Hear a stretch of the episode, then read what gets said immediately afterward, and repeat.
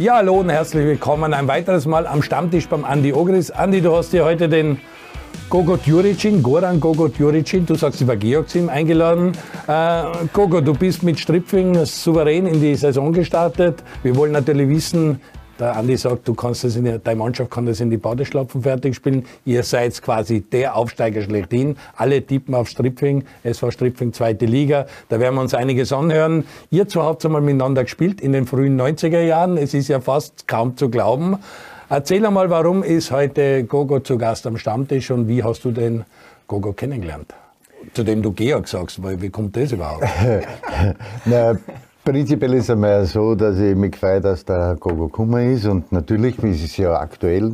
Die Regionalliga ist in die Saison gestartet und äh, Georg ist ja Trainer bei Stripfing, also Tabellenführer und wahrscheinlich potenzieller Aufsteiger. Und mich interessiert natürlich, und auch die Leute wird das interessieren, was Stripfing in Zukunft vorhat, wo sie am Ende des Tages dann, wenn sie aufsteigen, auch spielen werden, was im Spielersektor noch tun wird.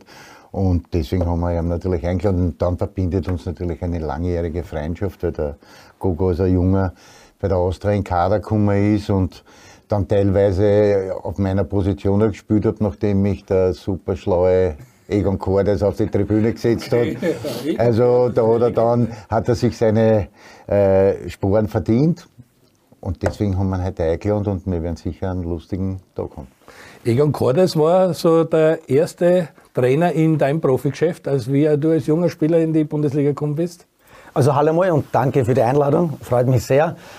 Na, war nicht. Äh, es war mein erster Trainer war, glaube ich, Hickersberger okay. bei Austria, okay. was ich mir oh. erinnern kann. Egon Cordes, Hickersberger, das ist gleich eine ziemliche Bandbreite. Skotschik, Schani Skotschik okay. und dann der Hickersberger, glaube ich. Ja. Das kann nein, Skotschik, nein, das was umgekehrt. Nein, das geht nicht aus. Der Hicke war der ja. Hicke hat, ist, sind wir noch Cupsieger geworden, hat ihn Kokoschinski gekriegt. Okay. Dann ist ja der Schlaue aus Na, Deutschland gekommen, der Kordas. Und hinten nach ist dann der Rubisch gekommen.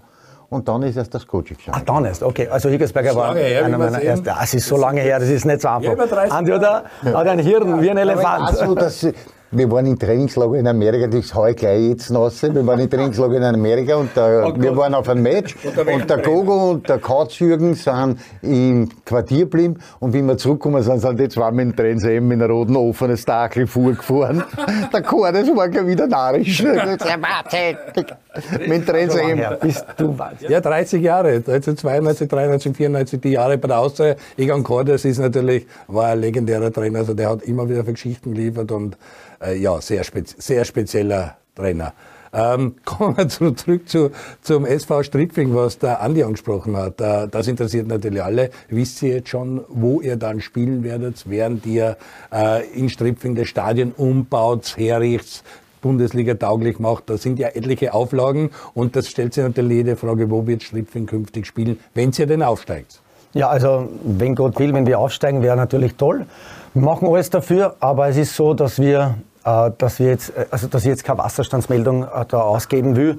Aber es gibt zwei Orte, es gibt nichts Fixes, aber es gibt zwei Orte. Einen von den zwei werden wir dann benutzen, während unser Stadion äh, adaptiert wird. Und ja. Mir oder Wiener Neustadt? Wiener Neustadt oder mir oder bin da völlig falsch? Fast. Ja, eins stimmt, eins nicht. Okay. also ich will noch nichts erzählen, ja, ja. Weil, weil es noch nicht offiziell ist. Aber wir haben einen sehr potenten äh, Präsidenten mit Herrn Kirisitz, auch einen Bekannten, der da einiges vorhat. Also wir wollen aufsteigen und ja, und die Pläne laufen im Hintergrund und äh, ich bin schon sehr gespannt. Wir haben es ja mitgekriegt, auch letztes Jahr öfter besprochen, Stripfing mit der Wiener sich schon duelliert und so, da ist die Wiener aufgegangen, Stripfing ist reif, der Kader, alles, du hast es auch angesprochen. Also viel sollte nicht mehr passieren. Wir sind mal 4-0 eingestartet, spielt jetzt in Neustadt, dann hat Scheiblenkirchen zu Hause, da habt glaube ich, eine Rechnung offen, weil... Wir spielen jetzt in Neusiedl und dann Scheiblenkirchen. Ah, Neusiedl, ja, ja, ja, genau und dann zu Hause die, und ihr habt 17 Spiele, 15 Siege, AX, A Niederlage, also die Bilanz ist richtig gut und der Kader ist gut und die Leute sind gut, also du bist gut, also so gesehen wird es schon gut gehen. Ja, ich darf nichts verschreien, man darf auch nichts verschreien im Fußball. Äh, es ist ein Red Bull, äh, hat sogar ein Jahr gegeben, wo sie nicht Meister geworden sind. Also es kann alles passieren, muss klopfen. Aber wir haben einen sehr guten Kader, das ist klar, stimmt. Äh, ich weiß auch ungefähr, was ich tue.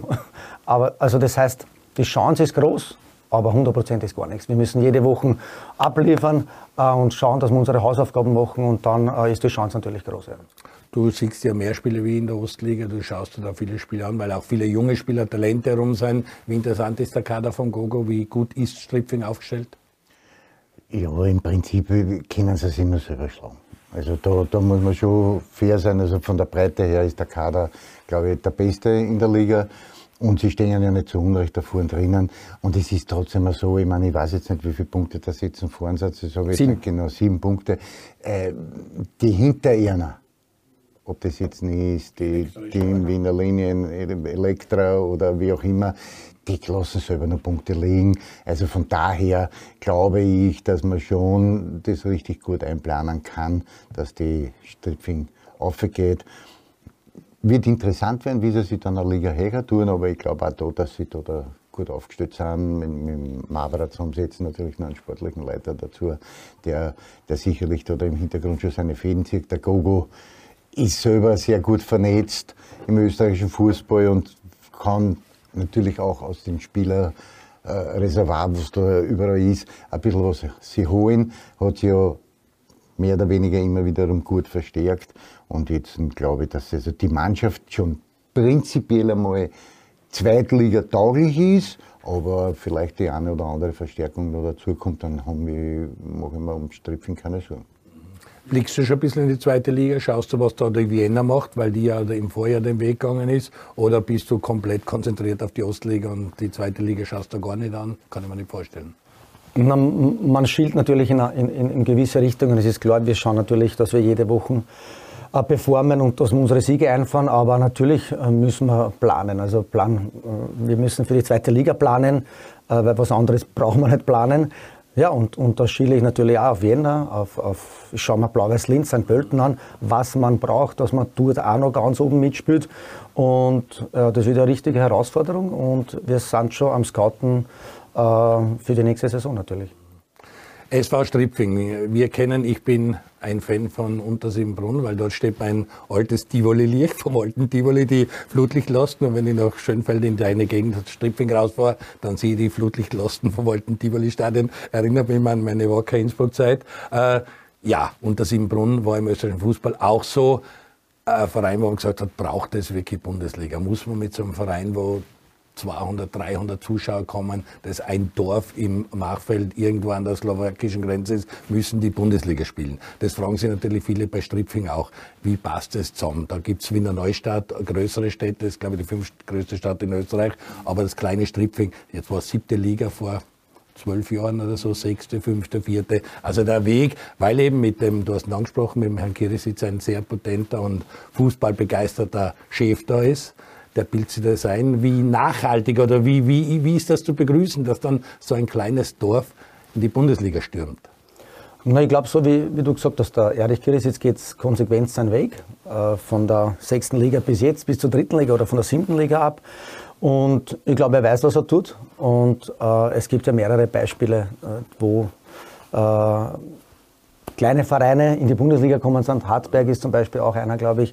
Dann haben wir äh, Grödig. Es gibt immer wieder solche Beispiele. Ich glaube, Ried, glaube ich. Das war, aber ich meine, zu Ried und Hartberg ist Stripping halt nochmal viel kleiner. Das ja, sind ja. manche klein. Ich glaube, man darf nicht auf, auf, die Größe des Ortes schauen, sondern man muss schauen, wie potent ist der Sponsor. Ich glaube, das ist eine wichtige okay. Geschichte. Und ob wir jetzt da dann irgendwann einmal zweieinhalbtausend Zuschauer haben oder 4.000 Zuschauer, ich glaube auch nicht so wichtig. Äh, wichtig ist, äh, dass der Verein gut aufgestellt ist, dass du gute Spieler hast und dass du eine Heimstätte hast, die halbwegs gut ausschaut. Und wir wollen dort, wenn möglich, ein, ein, ein kleines Schmuckstückchen hinstellen. Und das wäre so unser Ziel und das wäre eine geile Geschichte. Und äh, wir müssen froh sein alle, dass, dass es solche Leute gibt, die Geld investieren und, und wo Spieler unterkommen. Nicht nur Spieler, sondern vom Zeugwart bis zum Sekretär, sportlichen Leiter, wie auch immer. Äh, da müssen wir wirklich alle froh sein, dass wir Jobs haben in Österreich. Österreich ist ein kleines Land und deswegen äh, ist alles möglich in Österreich, glaube ich. Wir, wir, verfolgen das jetzt auch schon einige Wochen, den ganzen Sport und wie es sich entwickelt. Und genau, genau die Schnittstelle zwischen dritter Liga und zweiter Liga noch Amateur- und Profifußball und diese Mischung da. Äh, wie siehst du die ganze Geschichte mit Untersimbrunn, Stripfing, also diese Dorfvereine? Äh, absolute Berechtigung oder muss man, weil ich, ich kann mich erinnern, Untersimbrunn hat dann auch versucht, ein Schmuckkastel, wo machen wir was, draußen geht's nicht, da wollte man da am Sachsengang am Rand von Wien eventuell was bauen. Am Ende des Tages ist es dann nicht mehr gegangen, dann hat jemand die Lust verloren, Magier, Geld eingebombt, aus, Amen, dann ist, jetzt steht's halt dort draußen, die Tivoli-Masten. Äh, wie, wie nachhaltig oder wie sinnvoll oder wie gut findest du solche Projekte? Oder ist da der Idealismus einfach so groß, dass man gar nichts dagegen sagt, sondern nur staunen und sagt, so macht man das? Ja, prinzipiell ist es ja einmal so, dass immer wiederum Menschen zeigen, dass sie mit, mit viel Enthusiasmus und, und, und Leidenschaft äh, solche Sachen auf die Beine stellen. Also der Erich Kirisitz ist mit Sicherheit einer, der äh, finanziell potent genug ist, um das voranzutreiben. Aber den seine Leidenschaft bringt ihm halt dort hin. Und am Ende des Tages ist es halt dann auch so, wenn SV Stripfing, Stripfing also am sportlichen Weg das schafft, dort oben zu sein, dann ist es auch okay. Und ich glaube trotzdem, dass das ein großes Einzugsgebiet ist, dass da viele Zuschauer dann vielleicht kommen werden und vor allen Dingen am Rand von Wien wird alles in diese Arena, wenn es so irgendwann einmal fertig wird, äh, dort hingehen und sich das anschauen. Ich glaube, dass am Ende des Tages geht es dann trotzdem um Fußball. Und wenn die einen guten Fußball spielen, warum soll man sich das nicht anschauen und warum soll man da nicht die Daumen drücken?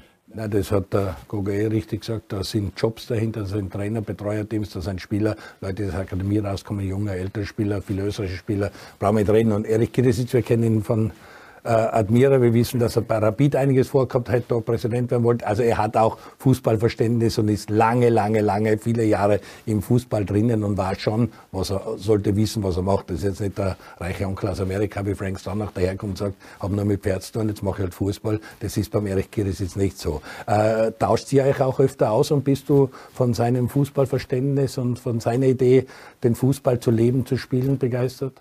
Wir haben jetzt in der Vorbereitung zum Beispiel das eine oder andere Treffen gehabt und er ist sehr fußballbegeistert. Und was ich sagen muss, was ihm hoch anrechnen muss, der kennt äh, mehr Spieler als ich in Österreich. Es ist unfassbar, wie der sich beschäftigt mit Fußball.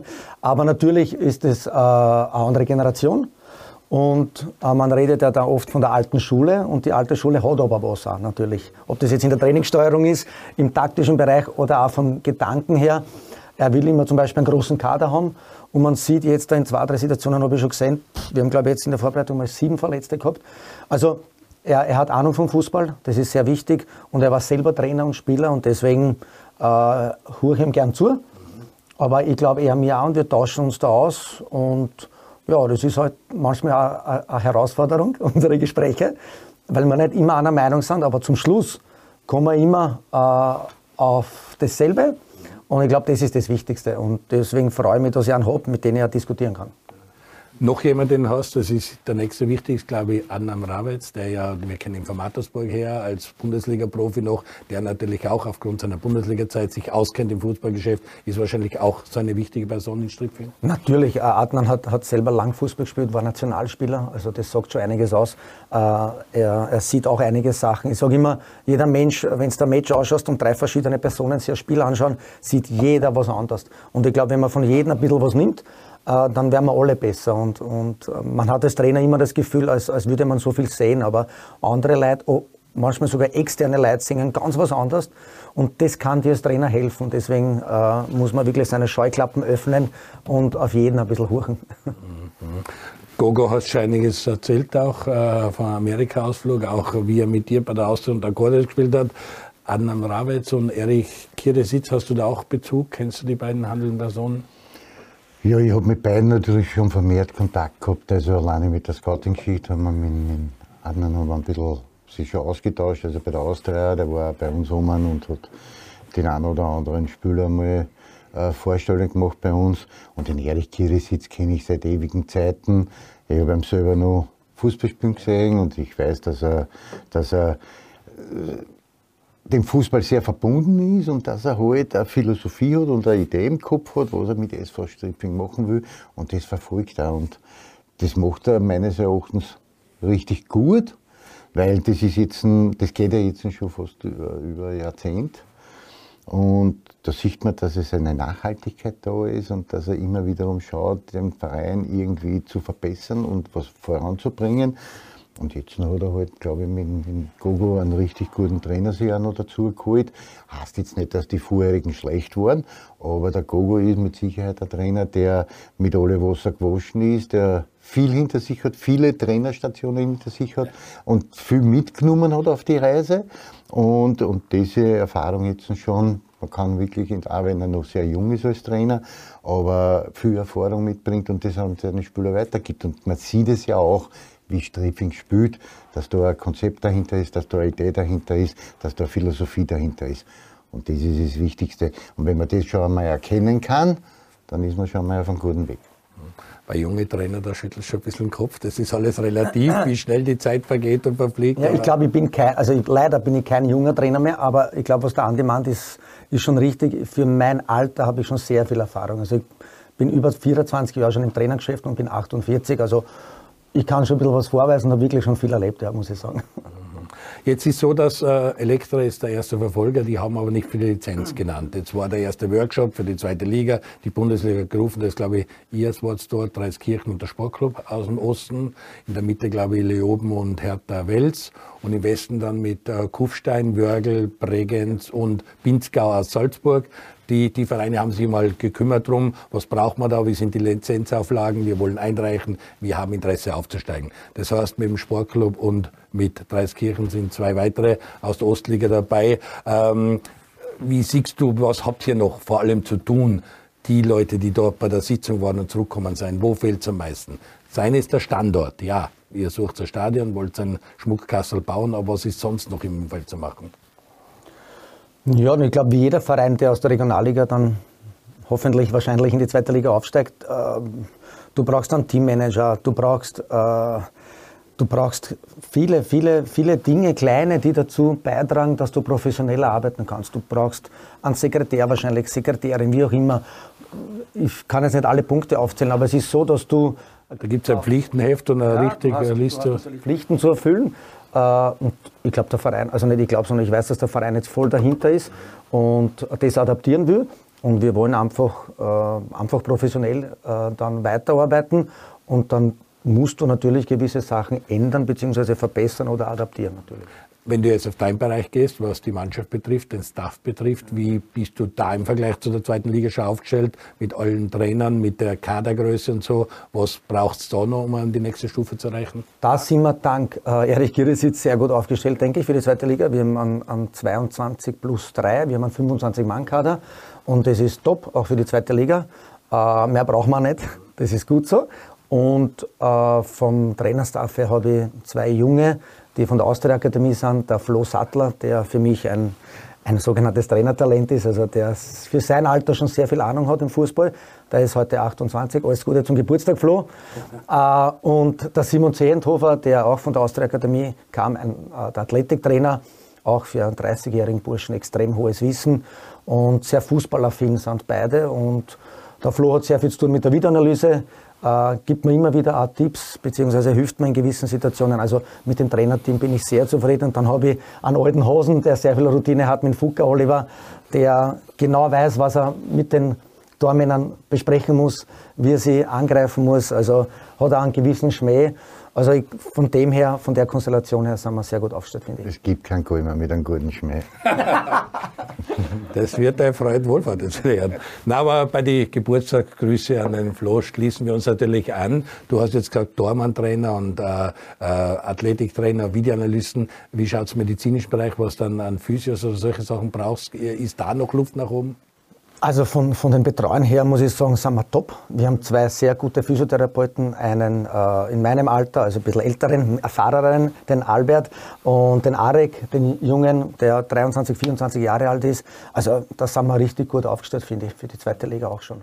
Dann habt ihr jetzt auch äh, schon den Kader noch verstärkt in der Winter, auch bewusst schon eingekauft, um dann im Sommer nicht äh, nachzubessern müssen, sondern mit einem größeren Kader in, in die nächste Stufe zu gehen? Den einen oder anderen Wechsel haben wir, also ähm, Spieler haben wir geholt, weil wir so viele Verletzte haben. Okay. Da haben wir wirklich ähm, ja, Angst gehabt, dass der eine oder andere nicht, nicht zurückkommt. Aber ich sage lieber ein, zwei Spieler mehr als zu wenig. Und bis jetzt hat sich das auch ausgezahlt, aber natürlich wollen wir auch schon für die zweite Liga denken und deswegen ist der Kader auch dann auch so groß. Mir ist aufgefallen, Luca, Luca Brzo, mit dem, du, ja. mit dem du auch in deiner äh, Kroatisch oder ja. so sprechen kannst. Also Australier, Kroate, sehr, sehr spannender Typ, oder? Ist das ja, so, so einer, den du zur Seite nimmst und den du ein bisschen einführst in das Problem? Ja, sehr interessanter Typ. Er ist zwar in Kroatien geboren, aber aufgewachsen in Australien. Okay. Ist ja der Neffe vom berühmten Dado Brzo, okay. sehr berühmter kroatischer, äh, glaube Nationalteamspieler natürlich. Ja, also der Junge ist extrem positiv. Ist der nach Wien kommen? Ja, ja, das hat der Adnam Rabas gemacht durch seine Kontakte. Ne? Also Gott sei Dank haben wir da wirklich ein gutes Netzwerk. Der ist so positiv, der Typ, so ein geiler Typ. Ähm, wir fahren zum Beispiel, spielen gegen Blau-Weiß-Linz, fahren mit dem Bus dorthin zwei Stunden und bestellen uns Essen, wie auch immer. Dort haben wir Nudeln bekommen mit Champignons und Fleisch, also es war relativ gut, aber manchmal geht nichts anderes als Pizza oder Spaghetti. Ist halt so, wenn du unterwegs bist, dass du im Bus essen kannst, dass du wenigstens ein paar Kohlenhydrate hast, wie auch immer. Und der Bur hat sich nie was bestellt und ich mir gedacht, was ist da los? Hat sich der was vorgekocht, der ist 21 Jahre alt, ne? der hat sich was vorkocht und hat sich das mitgenommen im Bus, der isst sein eigenes Essen der isst nichts äh, äh, externes und wo er nicht weiß, was drin ist, dann hat er gleich von, wir haben ja ein GPS-System, wo wir genau wissen, wie viele Läufe jeder hat, wie viele Sprints, wie viele Stop and Goes. Und beim ersten Training waren die Werte, die war, waren Explosivwerte, also das war nicht normal, der war glaube ich 20 Prozent über alle drüber. Also mit dem Jungen haben wir, kicken kann auch, Linksfuß ist er, der hat aber ein halbes Jahr nicht gespielt für die Spielpraxis, das merkt man. Aber der Junge hat Potenzial. Aber welche Position? Ja. Ist ein Achter. Achter. Mhm, sehr guter Spieler. Gefragte Spieler. Aber wie gesagt, der braucht seinen, seine Zeit noch. Äh, ich, ich habe gesehen in der also Vorbereitung, dass einfach, ja, Perspektivspieler, hundertprozentig. dabei, die du Hundertprozentig Perspektivspieler, ja, ja. Sehr gut, sehr gut, sehr gut. Wie wichtig ist es, dass man jetzt wahrscheinlich Schießern breit aufstellt, weil mich überrascht 25 Leute für die, für die, für die Regionalliga, das ist schon, schon ein Kader, wo ich sagen muss, da musst du als Trainer auch schauen, dass du Ruhe drin hast, weil da werden viele nicht spielen und viele nur am Bankerl sitzen und so. Also wie, wie siehst du die Problematik? Ja, das ist, das ist eine Verhandlungssache. Nicht? Weil wenn ich, wenn ich mir als Spieler heute zum SV Stripfing gehe, dann muss man einfach klar sein, dass wie der, der Gogo und der Adnan, die werden das so kommunizieren. Werden sagen, äh, wir würden sich wünschen, dass du natürlich in der Starting 11 bist, brauchen wir nicht reden, aber du musst auch damit die anfreunden, dass du vielleicht das eine oder andere Mal draußen sitzt oder vielleicht gar nicht im Kader bist. Das kann halt natürlich passieren und man darf dort halt dann keinen Vertrag unterschreiben, wenn man sich dessen nicht bewusst ist. Das ist selber, wenn du heute gehst zu Bayern München oder, oder zu Salzburg. Ist im Wahrheit dasselbe. Entweder ich bin von mir so überzeugt und sage, ich setze mich dann dort trotzdem durch, oder ich muss das einfach hinnehmen und sagen, okay, es kann mir passieren, dass ich da vielleicht einmal zwei, drei, vier Match draußen sitzen muss und warten muss, bis sich einer verletzt oder bis einer gesperrt ist. Oder bis der Trainer eine andere Idee hat in der Spüranlage und ich da besser eine passe wie der andere. Das muss ich mir klar sein, wenn ich dorthin gehe. Aber ich glaube halt, dass es der richtige Weg ist, dass man sich in der Breite gut aufstellt. Und deswegen können sie auch solche Sachen wie jetzt, wenn die fünf, sechs verletzte Spieler einmal haben, besser auffangen als alle anderen Vereine und haben durch das auch keinen Leistungsabfall, das ja in der Liga normal ist. Wenn da jetzt wirklich die zwei, drei wichtigen Spieler da mal ausfallen aus Krankheit oder Verletzung oder Sperre, dann sieht man, dass die Formkurve natürlich nach unten geht und das ist bei Stripping halt nicht der Fall, weil sie in der Breite halt umso besser aufgestellt sind. Nicht böse, wenn ich lache, aber wenn du dann äh Red Bull Salzburg, Bayern München, SV Striffings in einem Satz nennst, dann reißt es mich kurz, dann muss ich schon lachen. Wenn du runterfliegst vom Bankel, wir setzen dich wieder auf. weil da ist halt der SV Striffing, der SV Striffing. Nein, aber... Im, Im, Vergleich dazu, wenn du als Spieler zu solchen Vereinen gehst, nicht? und in der Ostliga ist es halt auch so, da ist Striffing, hat diesen Stand und wenn ich dort hingehe als Spieler, dann muss man schon klar sein, dass ich hart zum Arbeiten habe und dass ich mich durchsetzen muss im Konkurrenzkampf. Oder ich muss halt auch damit leben können, dass ich halt vielleicht das eine oder andere mal länger draußen sitze. Und äh, wie das ist, du weißt es ja, du bist ja international, wenn ich schaue, die letzten sieben Jahre von Rapid Co-Trainer über Rapid Cheftrainer, Blau-Weiß Linz, Grasshoppers Zürich, Tükegücü München und jetzt Stripfing. Also du hast schon auch von der Schweiz, Deutschland und in Österreich mit Rapid auch einige Erfahrungen mitgenommen die letzten sechs, sieben Jahre, die dir jetzt wahrscheinlich auch unendlich helfen. Ja, ich, ich habe wirklich das, äh, das, Glück gehabt und viel Erfahrung äh, sammeln dürfen. Äh, Grasshoppers war eine mega Erfahrung, war richtig geil. Äh, Türkgücü war äh, in die andere Richtung, aber auch ja. sehr spezielle Erfahrung. Auch sehr wichtig finde ich, wieder Leute kennengelernt, taktische Dinge wieder kennengelernt, neue. Äh, es ist überall interessant, überall lernst du was und äh, ich glaube, zurzeit ist einfach so, dass ich, dass ich mein Wissen äh, sehr verbreitert und verbessert habe und da jetzt auch in jedes Training und in jedes Spiel viel ruhiger gehen kann als vor fünf Jahren.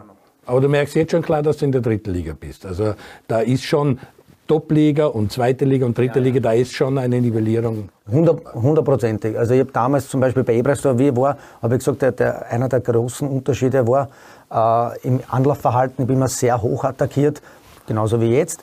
Äh, aber du überlegst dir das dann, wenn du in einem Stadion spielst, in der Allianz Arena, da ist das Anlaufverhalten schon mal ganz anderes, weil es 8 Meter breiter ist und 10 Meter, äh, 10 Meter länger oder wie auch immer. Also es ändern sich gewisse Sachen, worauf die Leute vielleicht gar nicht ähm, achten. Und du als Trainer musst, musst, du, musst darauf achten, beziehungsweise lernst es dann kennen, dass in einigen Dingen viele Unterschiede sind. Das Niveau in der Regionalliga Ost ist aber gut. Das hat auch der Sportclub gezeigt im Cup. Das zeigt ihr mit Ergebnissen. Das zeigen auch die Vorbereitungsspiele, wenn dem 2-2 gegen Blau-Weiß Linz, die ja nicht irgendeine Mannschaft in der zweiten Liga ist. Also das Niveau ist gar nicht so äh, tief drunter unter der zweiten Liga. Nein, überhaupt nicht. Also da, wenn man sich die Regionalliga Ost anschaut, da sieht man durchwegs richtig gute Matches. Also da, da gehst du selten heim und sagst, pff, das war heute einmal nichts. Also da sind richtig gute Mannschaften drinnen vertreten und das sieht man ja auch, dass sie jede Woche wirklich 100% raushauen müssen, weil die Gegner natürlich warten auf einen Stolperer von ihnen. Aber man sieht, dass sie sehr stabil sind und sehr konkret in ihre Sachen, was sie tun. Und das ist natürlich die Handschrift vom Gogo, aber auch natürlich die Vereinsphilosophie, dass man sagt, man will unbedingt dort rauf mit allem, was notwendig ist. Und da arbeiten sie gut danach und, und das schaut halt im Moment richtig gut aus. Aber der Gogo hat sich selber gesagt, nicht ein Vergleich mit der, der Allianz Arena. Nicht? Also, das stimmt schon. Nicht? Also, ich habe das zum Beispiel bei den jungen Austrianer gehabt, wie ich noch bei den Young Violets Trainer war. Wir haben am Zweierplatz trainiert. Der Zweierplatz war um 15 Meter schmäler und um 10 Meter kürzer. Und wenn du dann in das große Stadion reinkommst, da gingen einfach mehr Räume auf, da ist mehr Platz und deswegen musst du das dann auch dort trainieren können. Weil dann im Verschirm da halt die und die Meter dazukommen und du trotzdem als Spieler dann noch mehr Laufarbeit eine investieren musst und die Räume für den Gegner auch größer werden. Und die musst du besser besetzen. Und das sind natürlich Sachen, die du dann als Trainer, das sind diese kleinen Schrauben, was du nicht immer drast, von denen wir immer reden, was halt wichtig ist, um die Mannschaft weiterzuentwickeln. Du bist viel rumgekommen im Trainergeschäft. Dort gibt es auch in der Regionalliga prominente Trainer. Ich rede vom äh, vom Gaga Herbert, vom Ernst Baumeister, ob Machfeld oder Elektro und, und, und. Wir werden nach der Pause weitersprechen, auch was in der Bundesliga und der zweiten Liga los ist, weil da kennt sich natürlich Gogo Djuricin auch sehr gut aus. Bleiben Sie dran, kurze Werbepause, bis gleich.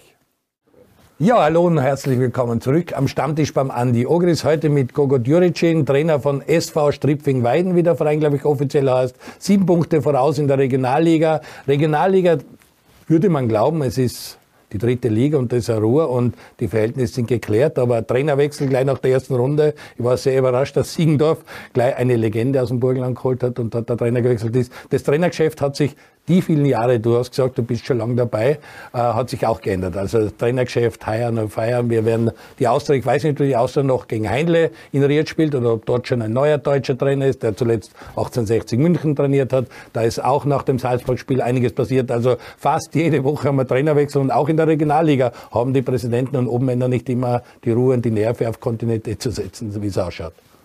Ja, die Entwicklung ist, ist ziemlich traurig für mich, muss ich ehrlich sagen. Ich glaube, es gibt eine Statistik von der UEFA, wo der Durchschnitt Trainer, ich weiß nicht, muss jetzt liegen, sieben bis zwölf Monate, so irgendwie.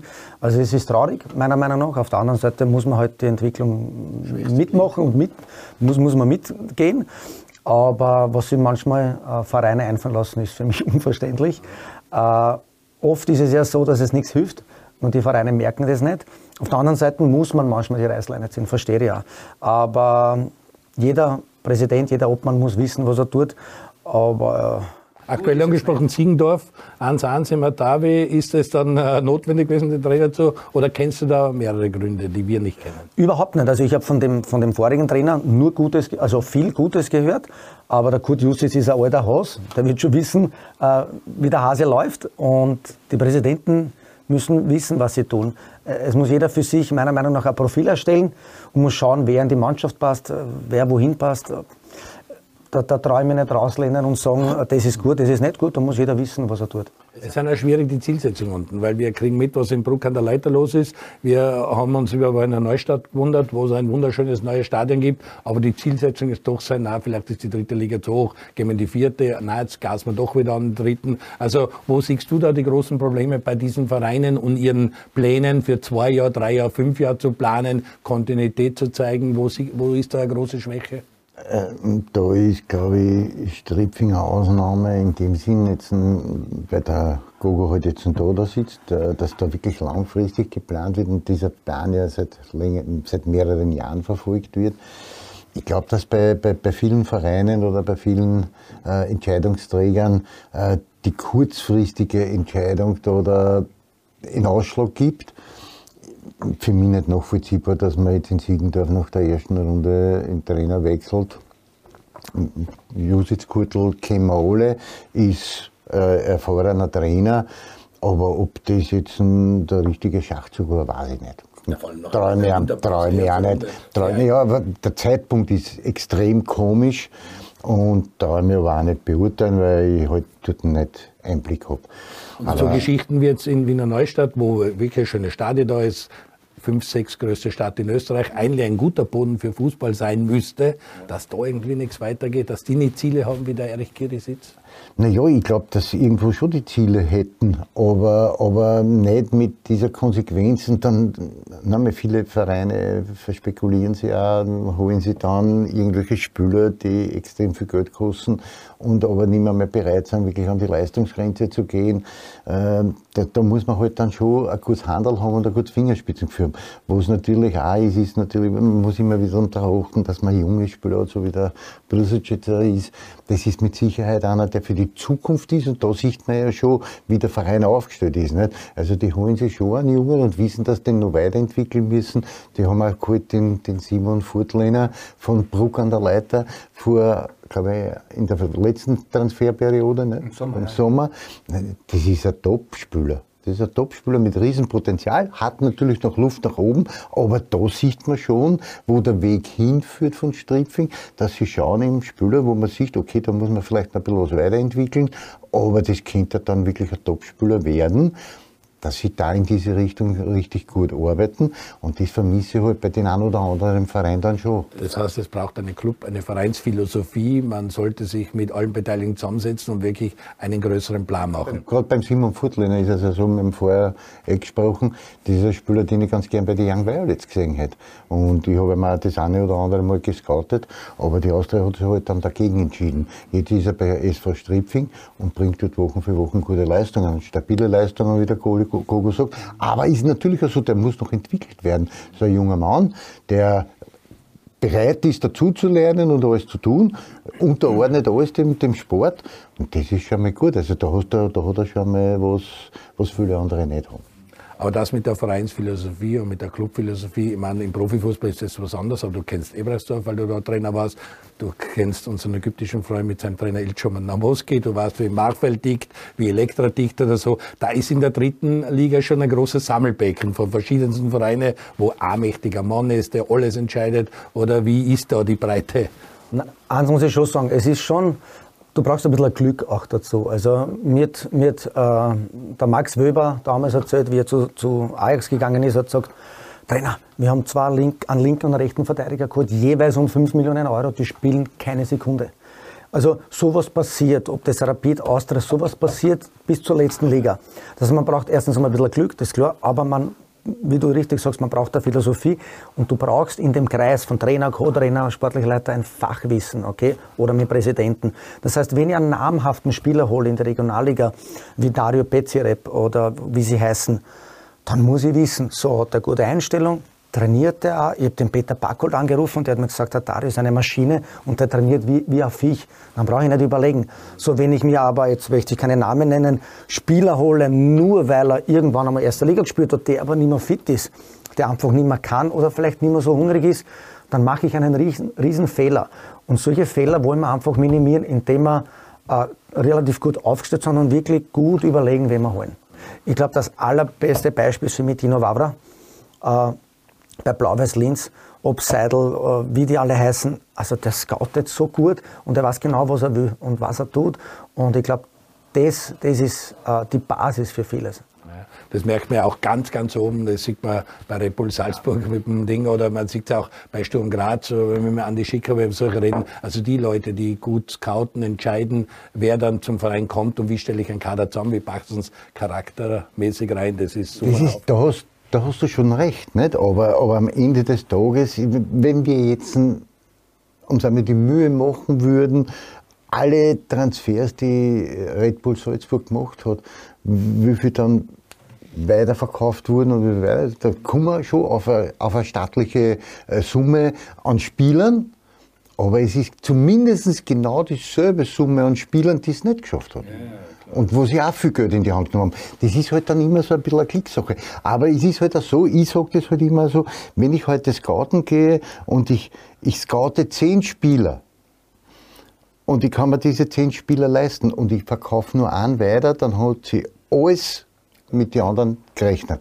Und um das geht es am Ende des Tages nicht. Und das ist halt immer der Liga angepasst, klarerweise. Aber wenn heute Salzburg natürlich in der Lage ist, vier, fünf Millionen für einen jungen Spieler zu zahlen, der noch lange noch nicht fertig ist, sind das halt in der Lage. Und wenn sie dann nur einen einzigen Treffer haben, wo sie dann sagen, okay, den verkaufen wir weiter um 20, 25 Millionen, dann hat sich das alles gerechnet. Deswegen sind Liefering halt auch 20-jährige brasilianische Nachwuchsnationalspieler, französische Nachwuchsnationalspieler. die kommen ja heute schon von alleine. Nicht? Du brauchst ja, ja heute fast gar nichts mehr scouten, sondern die, die, die Berater dieser Spieler, die bieten ja jetzt schon die besten Spieler bei Salzburg an, weil sie wissen, das ist genau die richtige Zwischenstation jetzt und dann, um noch einmal den nächsten Schritt zu machen. Und von Red Bull Salzburg ist natürlich der nächste Schritt auch mehr oder weniger vorgegeben mit Leipzig, mit deutscher Bundesliga. Alles alle, die bei Salzburg spielen, sind interessant für die deutsche Bundesliga. Also wenn da einer Stammspieler ist, dann ist er natürlich interessant und weckt Begehrlichkeiten bei damit, größeren Vereinen. Damit sind wir schon bei einem guten Thema, ein bisschen weg von Stripfing. Wie ihr wissen, ihr fahrt nach Neusel am Freitag, wollt in Neusel drei Punkte holen, habt dann Scheibligskirchen zu Hause, wollt drei. Das wird näher gehen, aber lass uns doch ein bisschen über den Profifußball ganz umreden. Und Salzburg ist das Thema, da haben die jetzt aufgerufen, was machen die jetzt? Die haben nur mehr die Meisterschaft im Cup ausgeflogen, im Europacup ausgeflogen, jetzt haben sie einen riesen Kader, unten drängen viele rauf. Was wird jetzt passieren? Werden die noch mehr zulegen? Müssen jetzt die Liga richtig anschnallen, weil es nur mehr den Alltag Bundesliga haben? Oder wie gefährlich siehst du die Situation aktuell? Wo, wohin geht Salzburg? Es ist blöd für die Liga, glaube ich, weil sie sind jetzt wirklich ausgeruht jede Woche. Es ist einfach ein Riesenunterschied, ob du Doppelbelastung hast oder nicht. Äh, ich habe das selber am eigenen Leib miterlebt mit Rapid. Es ist ein Riesenunterschied. Und wenn du das jetzt nicht hast, also jetzt kann ich ziemlich sicher garantieren, dass du über die Liga drüber fahren, denke ich mir. Wochenende für Wochenende. Ja, weil sie eben ausgeruhter sind.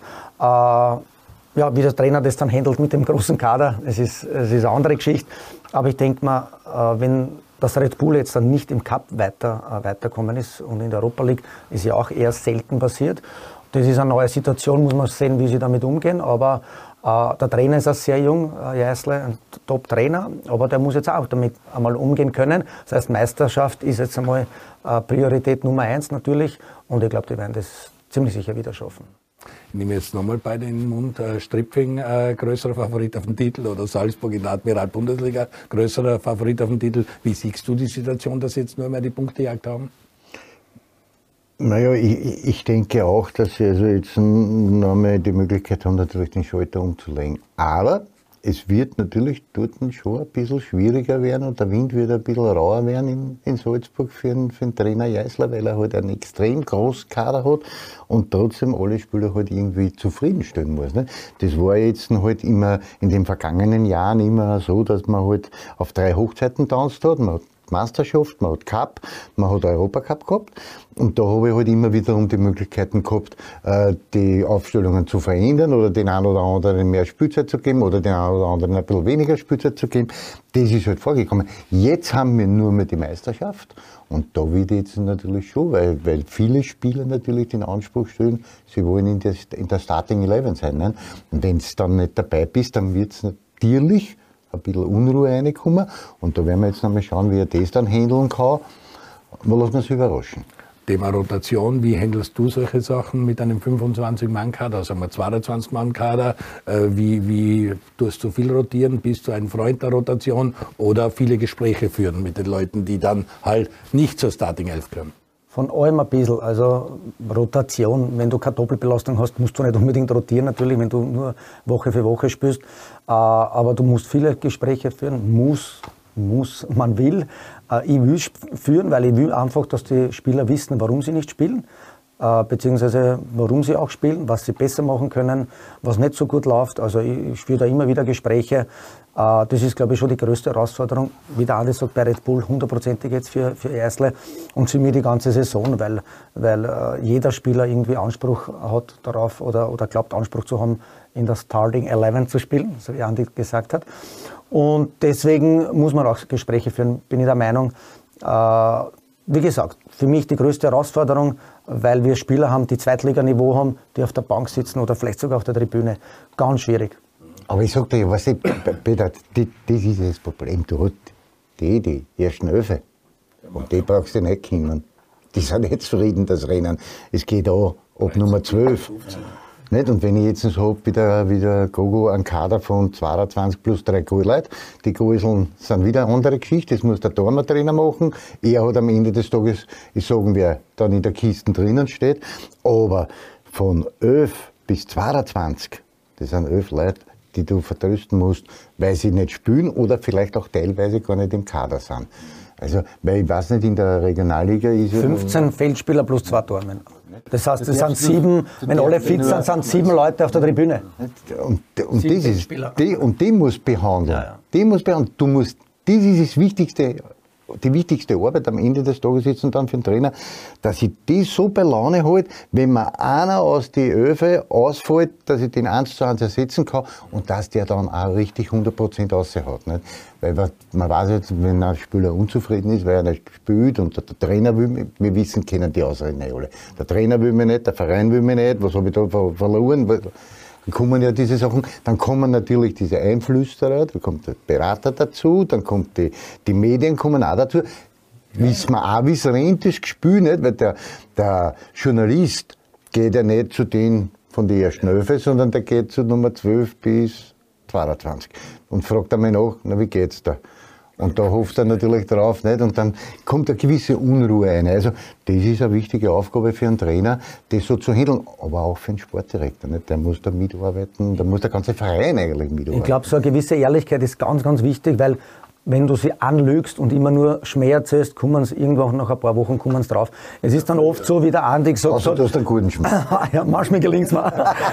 wenn, wenn, wenn ich ein gewisses System spiele, wo der eine Spieler vielleicht sogar besser wäre als der, der aber in dem System nicht so auffallen würde oder den seine, seine Schwächen zu sehr auffallen in dem System, dann muss ihm das erklären. Ich kann nicht sagen, du bist einfach schlecht, sondern du passt da nicht ein. Es ist so schwierig, das zu erklären. Manche Spieler akzeptieren es, manche gar nicht.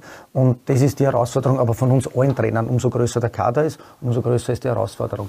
Aber ich glaube, nur Schmerz geht gar nicht. Dann seien wir auch gespannt, wie Matthias Jeißle jetzt mit der Situation bei Salzburg umgeht, weil das wird spannend und dort drängen auch einige rein, die wollen spielen, weil die stehen in der Auslage und die Bundesliga wird sich jedenfalls anschnallen müssen. Und wir haben natürlich ein Spitzenspiel vor der Tür, Rapid gegen Salzburg. Da wird sich schon mal zeigen, wie sie dieses Spiel annehmen. Und da bin ich schon bei Rapid gegen Austria. Du warst Rapid-Trainer, du bist Austria, hast ein bisschen Vergangenheit und arbeitest dort aktuell. Es geht um das Rennen reinzukommen in die Top 6. Äh, die Austria hat jetzt mal das gemacht, was sie machen wollten, nämlich die beiden Heimspiele jeweils einen Dreier geholt, auswärts verloren, wo der Haris Tabakovic die eine oder andere Chance, wenn sie gemacht hätte, hätten sie aus dem Ländle auch was mitgenommen. Jetzt fährt man nach Ried. Wird keine leichte Aufgabe für die Austria, wissen wir, aber man sollte dort was mitnehmen, wäre ganz gut, weil es spitzt sich dann ein bisschen zu auf zwei, drei entscheidende Spiele. Mit Sturm und mit Rapid hat man keine wirklich leichte Ausga Aus Auslosung und der Kollege Backholt ist ein alter Trainerfuchs, der ist unterm Strich, der will natürlich auch viel. Wie siehst du die Situation am Strich? Vier Runden vor Schluss. Naja, es, ist, es, es wird extrem spannend werden und es wird, es wird bis, zum, bis zum letzten Spieltag, bis es zur Punkteteilung kommt, wird extrem eng werden. Für, also ich sehe vor allen Dingen also die Austria da mit in der Verlosung, ich sehe äh, äh, Klagenfurt natürlich mit in der Verlosung die zwei haben für mich, machen sie halt den stabilsten Eindruck und die werden sie matchen bis zum Schluss. Und die Auslosung spricht in dem Fall nicht für die Austria, weil mit Ried auswärts, Sturm auswärts und im letzten Match dann Estavi haben wir drei schwere Barocken vor der Brust. Klagenfurt hat, glaube ich, in der nächsten Runde Alltag und in der letzten Runde Lustenau auswärts und haben dazwischen aber noch ein Heimspiel, glaube gegen Hartberg, wenn man nicht alles täuscht. Also da ist, sprich die Auslosung würde eigentlich jetzt für, für Klagenfurt sprechen. Aber, Aber noch einmal, es geht jetzt schon, wir dürfen glaube ich gar nicht so weit schauen, sondern wir schauen jetzt, was passiert jetzt am Ried. Äh, da will ich auch dazu Stellung nehmen. Also ich, ich glaube, dass der, der Trainer Heinle äh, äh, natürlich dort anzählt ist, aber wenn du die Leistungen der Mannschaft anschaust, wie jetzt zuletzt gegen, gegen Salzburg, war die Leistung richtig gut. Aber man sie haben, man verliert halt gegen, es bleibt halt nichts Zählbares über. Aber man sieht, dass er extrem viel investiert. Aber man sieht natürlich auch, dass der in den letzten halben Jahr einige, einige Jahre äh, Wecker, Wecker geschmissen hat und er wird bald so die Frisur vom, die Frisur vom Gogo haben. aber das aber ist schon man sieht, aber er hat einen immensen Druck und man merkt das ja auch. Also völlig entspannt steht er natürlich nicht bei den Interviews und, und auch auf der Seitenlinie, wenn du dann ein bisschen beobachtest, äh, das, tut mir, das tut mir direkt weh. Aber ich, ich merke halt, dass dieser Bursche oder Mauer halt eine richtige eine Leidenschaft hat und das unbedingt zusammenbringen will. Ob man ihm jetzt noch die Chance gibt, das weiß ich nicht, da, da habe ich zu wenig Einblick. Aber die Interviews während der Halbzeit oder nach dem Spiel, der, der Entscheidungsträger war jetzt nicht so positiv für den, für den Christian Heinle, wie man das eigentlich erwartet hätte, weil ich hätte mir schon erwartet, dass sie ihn da, trotzdem noch immer unterstützen, egal was dann hinter verschlossenen Türen gesprochen wird, aber die haben das mehr oder weniger öffentlich schon erzählt. Ja, das werden wir beobachten, ist auf Lowlines hat den natürlich auch stündlich fast nachzulesen, wie da der Wasserstand ist in Ähm, das ist schon aber Spezielles ganz oben, dieser Strich, diese Teilung, Punktehalbierung. Da kommt der zusätzliche Stress, den du in der Regionalliga nicht hast. Da geht es um einen Titel, sieben Punkte Vorsprung, die hast. Bruck an der Leiter, wie es da weitergeht, das werden wir sehen, ob Punkte weg oder so, und dann geht es um Abstieg. Aber dieser Punkt, dass dann Strich gezogen wird zwischen Top 6 und Flop 6 und wenn du unten drinnen bist mit den ganzen Konsequenzen, wie, wie kommt, wie, was kommt da Druck auf die Trainer dazu? Also generell einmal gesehen hat jeder Trainer Stress. Ich habe sehr viele Freunde, die im unteren Bereich Trainer sind. Da reden wir von der Gebietsliga und die haben einen Mega-Stress. Also jeder gibt sich selber Druck und jeder hat Druck, weil der Obmann glaubt, er weiß alles und erzählt er dann jede Woche, wie es besser gehört oder die Zuschauer, wer auch immer. Das ist, einmal, das ist einmal leider Gottes da. So, jetzt ist immer die Frage, wie gehst du mit dem Druck um? Erstens. Äh, zweitens äh, ist der Druck mit dem Strich enorm hoch. So, ich glaube, das ist einmal schon mal gefallen, das Thema. Ich glaube, dass es für junge Spieler nicht gut ist, weil die zu hohen Druck haben und man dann oft auf ältere Spieler zugreift, die ein bisschen mehr Routine haben, weil man sich denkt, okay, der hat mehr Routine, der kennt solche Situationen. Also ob das sportlich für die Entwicklung gut ist, für die Vereine, für den Spielern, wage ich zu bezweifeln. Aber für den Zuschauer ist es mega interessant, natürlich verstehe ich auch. Also das hat zwei Seiten, diese Geschichte. Wie siehst du die Situation Austria Klagenfurt, Backholt gegen den jungen Michael Wimmer aus Deutschland, der das nicht so kennt wie der Backholt Peter wahrscheinlich. Wie siehst du da die, wer hat da am Ende des Tages das Glück, oben reinzurutschen? Also Peter kann natürlich viel entspannter die Geschichte gehen und der ist auch sicher viel entspannter. Äh, bei der Austria ist der Druck immer höher wie bei Rapid. Äh, die Auslosung ist jetzt nicht besonders gut für Austria, das stimmt, hat Andi recht, aber die Tendenz geht schon eher ins Positive bei der Austria, was ich so sehe. Äh, also ich, ich sage die Chancen bei beiden 50-50.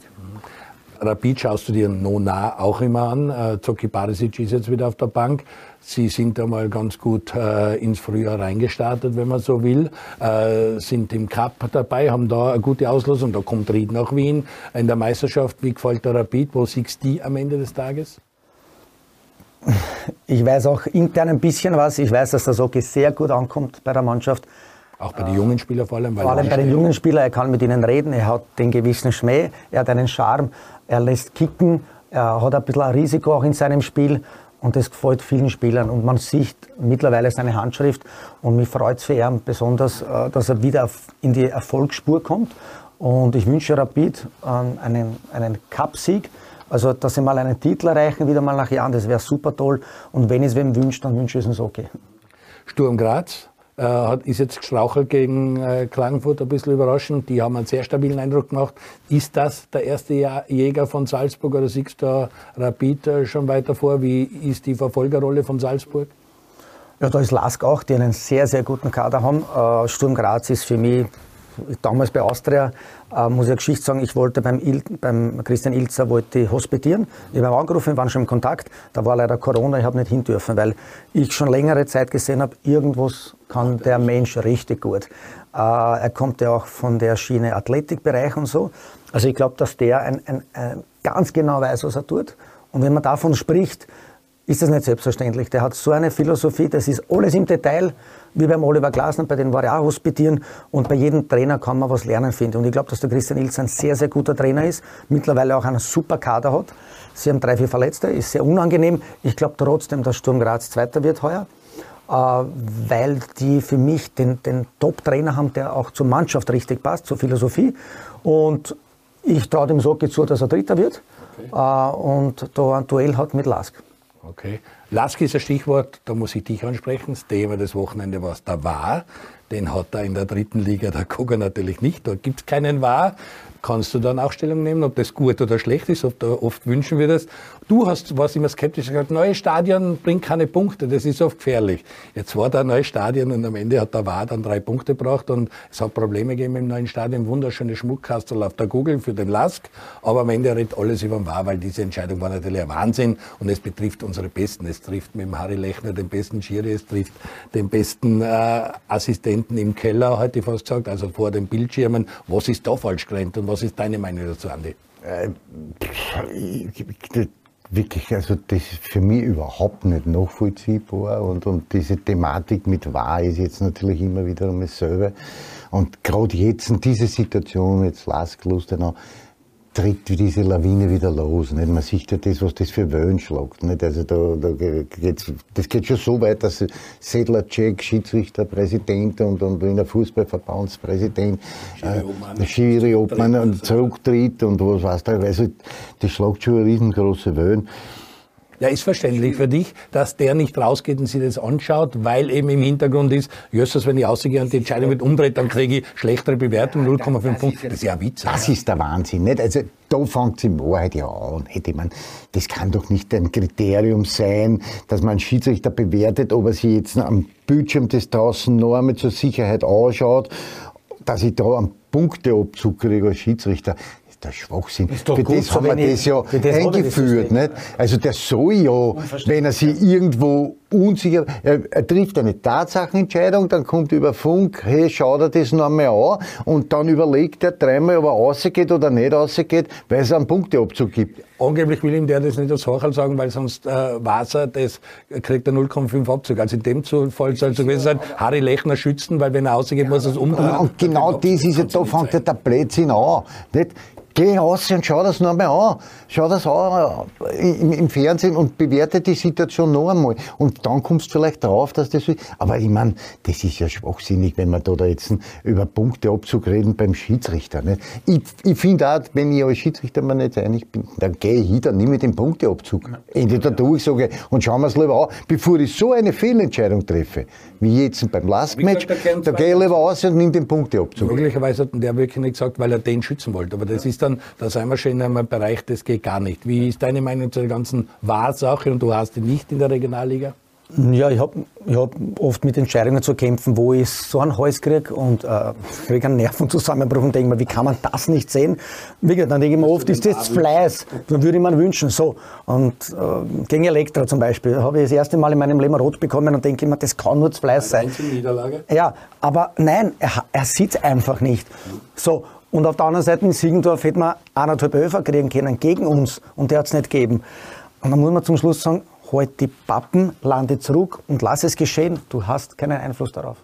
Bist eh nur Passagier. Du bist Passagier. Und die Sache oben in der Liga mit dem War, wird der Schiri verunsichert? Seien sie gar nicht mehr so, so eigenständig, weil sie immer schon nachfragen wollen oder wissen wollen, was die Bilder hergeben? Da reden wir wieder von Druck. Es ist, es ist glaube ich, auch ein sehr hoher Druck für die Schiris. Die sind arme Schweine, die Schiris, in jeder Liga.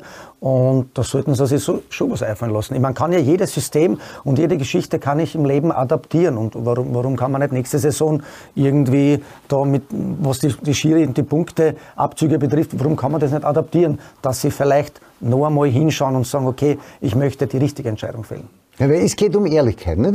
Der Fahr, haben wir ja gesagt, das bringt dem Fußball die Ehrlichkeit wieder. Ne? Weil man halt die Abseitentscheidungen und die Foulentscheidungen und Elfmeter und Handspiel und was also Kuckuck alles nachvollziehen können. Okay. Aber den widerspricht dann wiederum das, dass wenn der Schiedsrichter rausgeht, einen Punkteabzug kriegt. Nicht? Also da geht jetzt nicht hin, weil er dann einen Punkteabzug hat. Das ist ja Schwachsinn. Nicht? Und ich, ich, ich finde halt, wir müssen diesen ganzen Scheiß einmal wirklich überdenken, weil das, sonst wären wir da, machen wir sie ja lächerlich. Das ist die Wahrheit. Nicht? Ist definitiv ein Thema. Sie sehen es und die Schiedsrichter werden auch wieder an den Stammtisch holen. Da werden wir uns was einfallen lassen, wenn das so weitergeht. Aber Wochenende war es das beherrschende Thema. Da wird das Stadion eröffnet und da passiert am Freitag auf Nacht sowas. Also das hat jeder gesehen und äh, die Entscheidung, das waren die besten Leute dort mit dem Lechner und so, da brauchen wir nicht reden. Dir wünschen wir alles Gute beim SV Stripping. Wir werden das Ganze beobachten. Andi, wir werden uns überlegen, wer wir nächsten Woche. Es wird schwierig, noch ein Gogo wird schwierig. Eine sehr interessante Runde wartet auf uns. Ähm, am Samstag die Austria in Ried, am Sonntag 17 Uhr der Schlager Rapid gegen Salzburg. Eine schöne Woche, gesund bleiben. Bis zum nächsten Mal am Stammtisch beim Andi Ogris.